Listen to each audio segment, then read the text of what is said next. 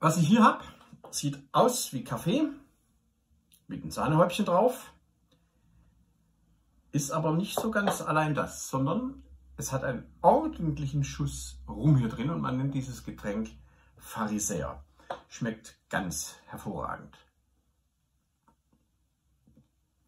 Mein lieber Mann, das pfeift. Pharisäer, die Geschichte dazu ist schnell erzählt. Äh, der Überlieferung nach ist es auf der nordfriesischen Insel Nordstrand entstanden und zwar im 19. Jahrhundert. Dort war in jener Zeit ein ganz asketischer Pastor und wenn man dann, dann zum Beispiel eine Taufe oder sonstiges kirchliches Ereignis feierte, wurde natürlich der Pastor dazu eingeladen, anschließend dem Fest beizuwohnen. Nur, solange der Pastor da war, konnte man keinen Alkohol trinken. Natürlich haben sich die Leute überlegt, wie kriegen wir das trotzdem hin? Und dann kamen sie auf die Idee und sie haben dann so Gläser mit Kaffee gefüllt und obendrauf Sahne und das wurde dann rumgereicht. Was der Pastor nicht wusste, ist, dass sie sich ordentlich Zucker und Rum da einen draufgekippt haben und dann waren das natürlich immer sehr schöne und fröhliche Feiern. Dummerweise ist eines Tages das Missgeschick passiert, dass man dem Pastor das falsche Glas gegeben hat. Und als er entdeckt hat, was die anderen eigentlich trinken, hat er entsetzt ausgerufen, ihr Pharisäer. So kam also Nordfriesland zu seinem Nationalgetränk und diesem Namen. Für uns hat ja das Wort Pharisäer einen ziemlich negativen Beiklang. Jemand gibt vor, etwas zu sein, was er in Wirklichkeit gar nicht ist. Und die Pharisäer kommen jetzt in unserem Bibelabschnitt sehr, sehr massiv vor und werden von Jesus auch wirklich kritisiert, verurteilt und deswegen kommen sie bei uns in der Regel auch recht schlecht weg. Bevor wir jetzt aber mal zunächst die Pharisäer einfach so kritisieren, versuchen wir erstmal, sie zu verstehen. Warum sind die denn so drauf, wie sie drauf sind?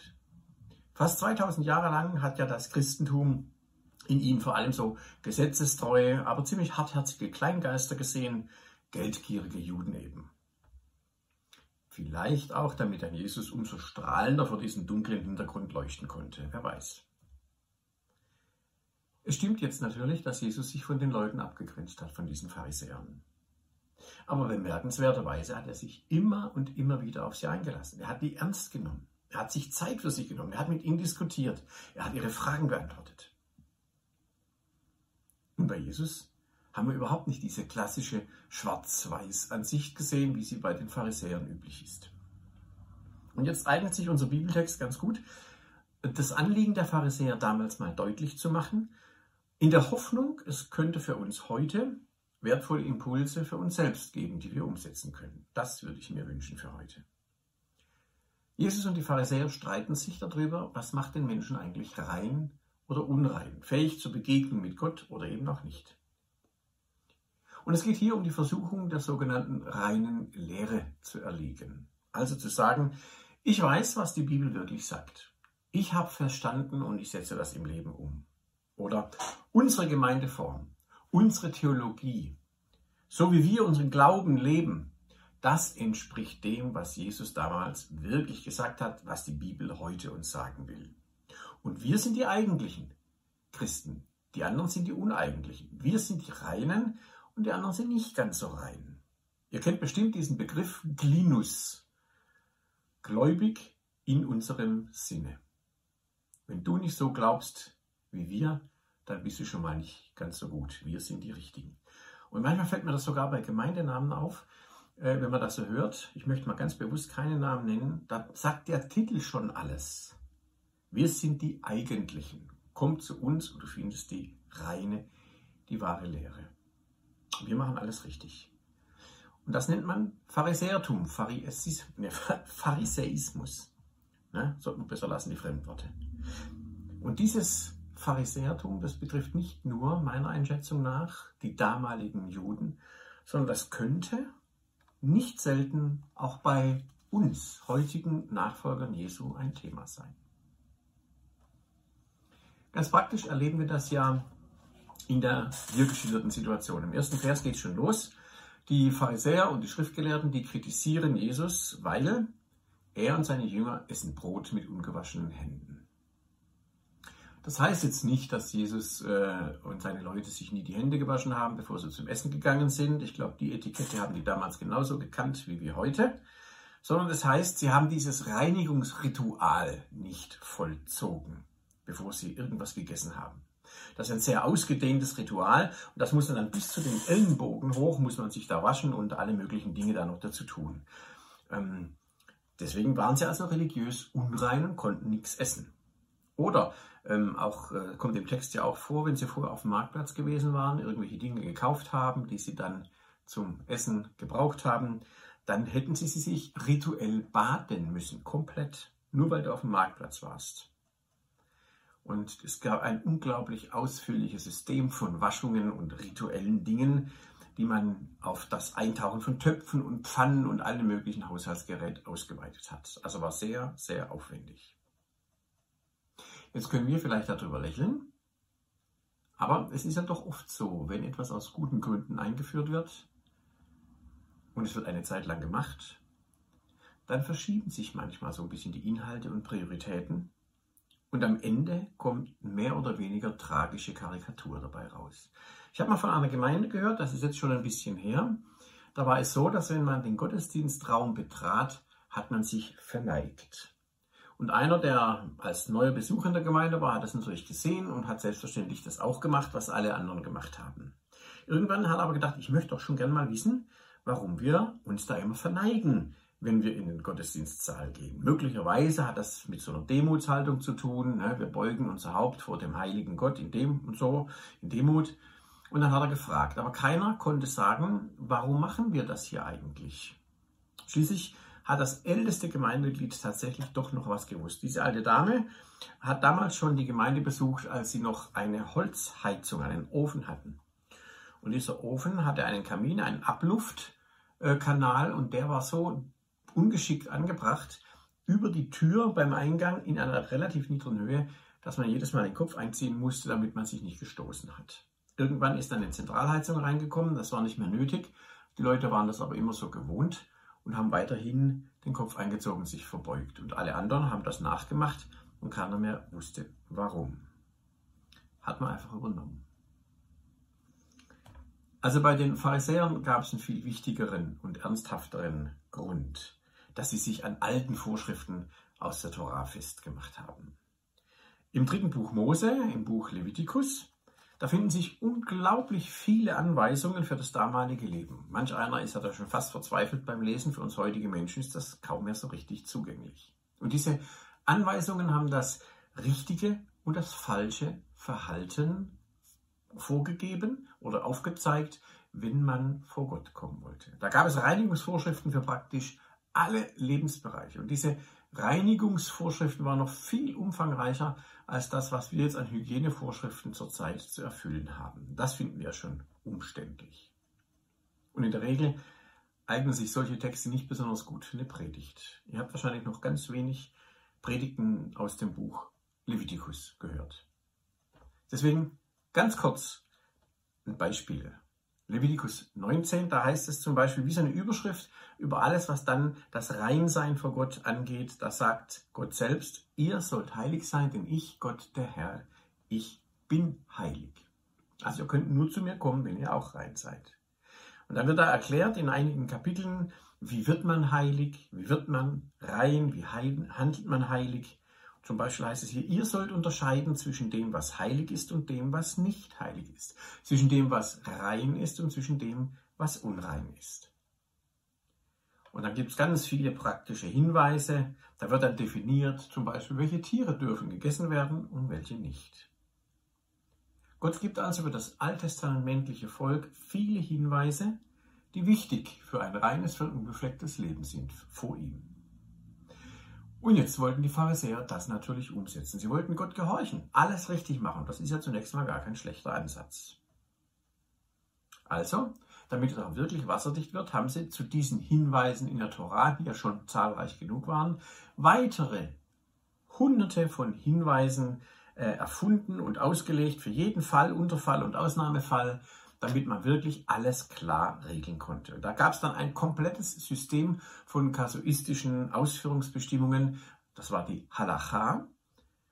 um den Geboten Gottes in ihrer Reinheit Geltung zu verschaffen. Da hat es zum Beispiel, nur um das mal vor Augen zu führen, wie weit das äh, gehen konnte, da hat es zum Beispiel äh, eine Ausführung gegeben, die Torah sagt, du darfst am Sabbat nicht reiten. Nur ein paar wenige Schritte tun, aber auch nicht reiten. Das hat aber manche Leute ein bisschen gestört. Die würden, wollten gerne vielleicht aus geschäftlichen Gründen irgendwo hin. Und dann hat man festgestellt, bei genauer Betrachtung, in der Torah, im Levitikusbuch, steht nichts darüber, dass man sich auf dem Wasser nicht fortbewegen dürfe am Sabbat. Also kamen sie ran und haben eine neue Regel gemacht, um besonders rein zu sein und trotzdem das zu machen, was man wollte. Nämlich, sie haben einfach einen Sack mit Wasser gefüllt, haben den auf das Reittier gelegt, setzten sich oben drauf und dann sind sie ja nicht geritten, sondern sie sind ja auf dem Wasser unterwegs gewesen und konnten damit dann unterwegs sein, auch am Sabbat. Aber das war religiös, alles richtig. Und das war die Form, wie die Pharisäer versuchten, alles richtig zu machen und trotzdem das irgendwie so hinzukriegen, was ihnen auch wichtig war. Und das Beispiel ist nicht erfunden, das ist tatsächlich wahr. Wir sehen eine Lebensauffassung, die alles richtig machen will, die alles regelt und dann einstuft, wer richtig und wer falsch ist, ist sehr problematisch. Unser Leben ist doch so vielfältig, so bunt, dass wir kein noch so ausgeklügeltes Regelsystem erfinden können, in dem alle Fälle abgedeckt werden. Und Jesus hält deswegen den Pharisäern auch vor, ihr habt den Blick für das Wesentliche aus den Augen verloren. Lukas Evangelium heißt es mal, wehe euch, ihr Pharisäer. Ihr gebt den Zehnten von Minze, von Raute und jedem Kraut, aber an der Liebe Gottes und an dem Recht geht ihr vorbei. Ihr lasst das gesunde Augenmaß für Recht und für Menschlichkeit komplett außer Acht. Und das ist es doch, worauf es mir ankommt. Jetzt überlegen wir doch mal. Da kommt Jesus. Jesus erfüllt das Gesetz dieses alten Bundes vollkommen. Und er bringt das Prinzip Gnade. Gnade bringt neues Leben, befreit vom Druck, dass man etwas leisten muss, etwas verdienen muss, Gnade nimmt uns den Zwang zum Richtigsein müssen. Und Gnade öffnet den Weg zum heiligen Gott. Für jeden, der sein Herz diesem Jesus Christus öffnet. Und da fängt was ganz Neues an. Hier sehen wir es in der Geschichte. Bei Jesus fängt was Neues an, aber die Pharisäer, die von außen schauen, sehen immer nur die ungewaschenen Hände. Jesus will unser Herz berühren. Er verändert das. Er macht uns rein. Der äußere Schmutz ist den Pharisäern wichtiger. Wenn wir mal einen Moment hier innehalten und überlegen, wo befinden wir uns eigentlich, wenn wir in dieser Geschichte vorkommen? Sind wir diejenigen, die mehr Wert darauf legen, dass alles nach außen hin stimmt? Oder ist es uns wichtiger, dass unser Herz, unsere innere Beziehung zu Christus wirklich rein und ungetrübt ist? Können wir das annehmen, dass wir nichts dazu tun können? dass wir uns das schenken lassen müssen, dass Jesus uns befreit, dass es alles von ihm kommt?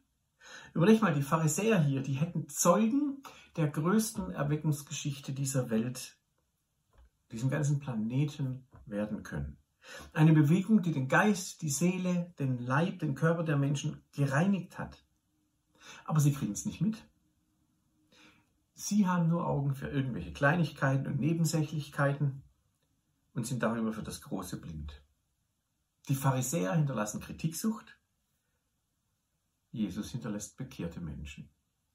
Die Pharisäer sammeln Fehler. Jesus sammelt Nachfolger. Was ist das für ein Unterschied? Und welchen Unterschied macht das heute noch, wenn wir merken, wo wir Pharisäer sind, die das Äußere höher schätzen, das richtige Verhalten und Glauben oder das Herz ansehen und sagen, Bruder, Schwester, gerechtfertigter Sünder, mit mir zusammen auf deine Weise, auf Jesu, auf seinem Weg? In den Versen 9 bis 13 gibt es hier übrigens ein ganz krasses Beispiel. Das werden wir jetzt nicht anschauen und ausführen. Das schaut ihr euch mal selber an, bitte. Da geht es darum, dass aus religiös reinen Gründen die eigenen Eltern im Stich gelassen werden gegen das Gebot, ehre deine Eltern. Da sagt man, der Tempel kriegt die ganze Kohle und die Eltern, die können gucken, wo sie bleiben. Dramatische Situation, aber die Pharisäer haben gesagt, Es ist besser und richtiger, dem Tempel das Geld zu geben, also quasi uns. Und wir sehen, diese Idee der Reinheit, die macht Menschen nicht reiner, sondern eher das Gegenteil. Sie macht sie nicht menschlicher, sondern eher unmenschlicher. Und überlegt doch mal, praktisch jede Gesellschaftsideologie oder Reinheitslehre, die Menschen nicht so annehmen konnte, wie sie sind, sondern sie verändern wollte und verbessern, damit sie am Ende doch noch irgendwie in das dogmatische System, System passten. Die ist doch letztlich an ihrem eigenen Reinheitsanspruch zerbrochen. Und wie viel Leid, wie viel Schmutz ist da zurückgeblieben? Der Weg geht nicht von außen nach innen, sondern von innen nach außen. Es geht um unsere innere Reinheit. Und das sind die Verse 14 bis 15, die wir da vorfinden. Jesus fragt jetzt überhaupt erstmal nicht danach, ob wir äußerlich rein sind, was wir alles können, haben, sind und machen, sondern er fragt, nach was für einem Prinzip wir unterwegs sind. Wir funktionieren doch nicht nach rein ökologischen und ökonomischen Gesichtspunkten. Unser Leben funktioniert nie nach irgendeiner Lehre. Immer sind wir in einer gewissen Hinsicht unrein, unperfekt, unkonsequent und auch widersprüchlich. Und bei Jesus sehen wir, genauso dürfen wir sein. Wir müssen uns nicht erst selber irgendwie verbessern, reinwaschen oder sonst irgendwas. Wir sind doch so oft wie dieses Getränk, von außen, also das setzt sich schon ein bisschen ab, wenn man genau hinguckt.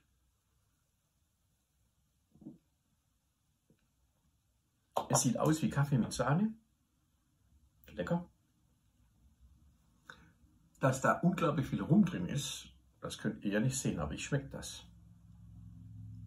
Wenn man unsere Sahnehäubchen mal abhebt, dann merkt man, was da noch alles drin ist. Und da liegt ja unglaublich viel Sprengstoff. Im Titusbrief sagt der Paulus mal, dem Reinen ist alles rein.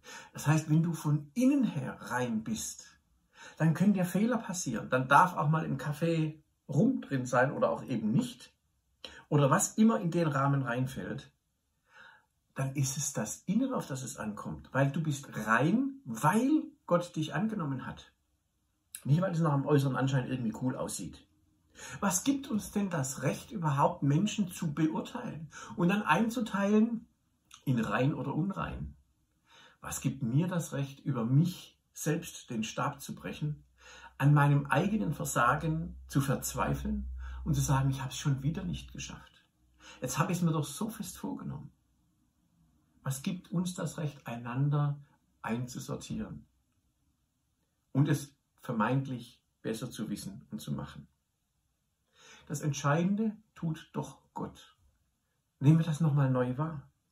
Das gilt auf jeden Fall für unsere Beziehung zu ihm. Wir sind geliebte Kinder. Und wir sind gerechtfertigte Sünder. Nicht, weil wir irgendwas dafür getan hätten, nicht, weil wir besser als andere gewesen sind, sondern weil Gott uns reingemacht hat, weil Gott uns das geschenkt hat, weil wir zu ihm gekommen sind. Er tut doch das Entscheidende. Und er hat es ja schon längst getan. Und deswegen ist es unser Herzschlag, es ist mein Herzschlag, dass Gott mich, dass er euch beschenkt. Er gibt doch seinen Geist in unser Leben. Wer bin ich, wer seid ihr, dass wir darüber befinden könnten? Gott spricht uns Gnade zu, wenn wir zweifeln. Und er will kein Geld, kein Gut, keine Leistung oder sonst irgendwas Frommes von uns. Er will in unser Herz sprechen dürfen. Und diese Speise und sonstigen Vorschriften, im Alten Testament waren tatsächlich für die Juden damals Pädagogik. Es war Erziehung zum neuen Bund auf Jesus hin, weil er noch nicht da war. Galaterbrief schreibt einmal Kapitel 3, Vers 24, das Gesetz war also unser Erzieher, bis Christus kam. Denn aufgrund des Glaubens sollten wir frei, sollten wir rein gesprochen werden. Aber seit die Zeit des Glaubens gekommen ist, sind wir nicht mehr dem Erzieher unterstellt. Ihr seid nämlich jetzt alle Kinder Gottes, weil ihr durch den Glauben mit Jesus Christus verbunden seid. Das heißt, wir müssen da mal genau hinschauen. Was machen wir und was lassen wir, damit wir vor Gott in irgendeiner Form bestehen können? Was werten wir wie? Denn jetzt im neuen Bund kommt es vor alle und allein aufs Herz an. Diese Auseinandersetzung, wo es um rein oder unrein geht, die liegt hier. Da ist der Kampfplatz. Hier drin geschieht das Entscheidende.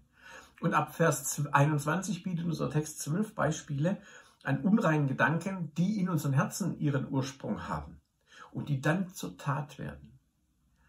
Das kommt aus dem Inneren heraus. Und wenn dieses Innere nicht rein und geheiligt wird, dann wird unser Leben entsprechend aussehen. Da können wir noch so viel Sahne oben drauf tun, wie wir wollen. Jesus sagt in der Bergpredigt, glückselig sind die, die ein reines Herz haben, denn sie werden Gott sehen. Damit wir Zugang zu Gott haben, damit wir ihn sehen können, ist es wichtig, nicht, dass wir uns oder andere als richtig und falsch einstufen, als rein und unrein, dass wir irgendwelche rituellen Dinge einhalten, dass wir regelmäßig in Gottesdienst kommen, würde das für uns zum Beispiel heißen, dass wir in einem Hauskreis sind, dass wir in einer Kleingruppe teilnehmen, eine Zellgruppe haben oder was auch immer, die richtigen Lieder singen. Es geht um Jesus.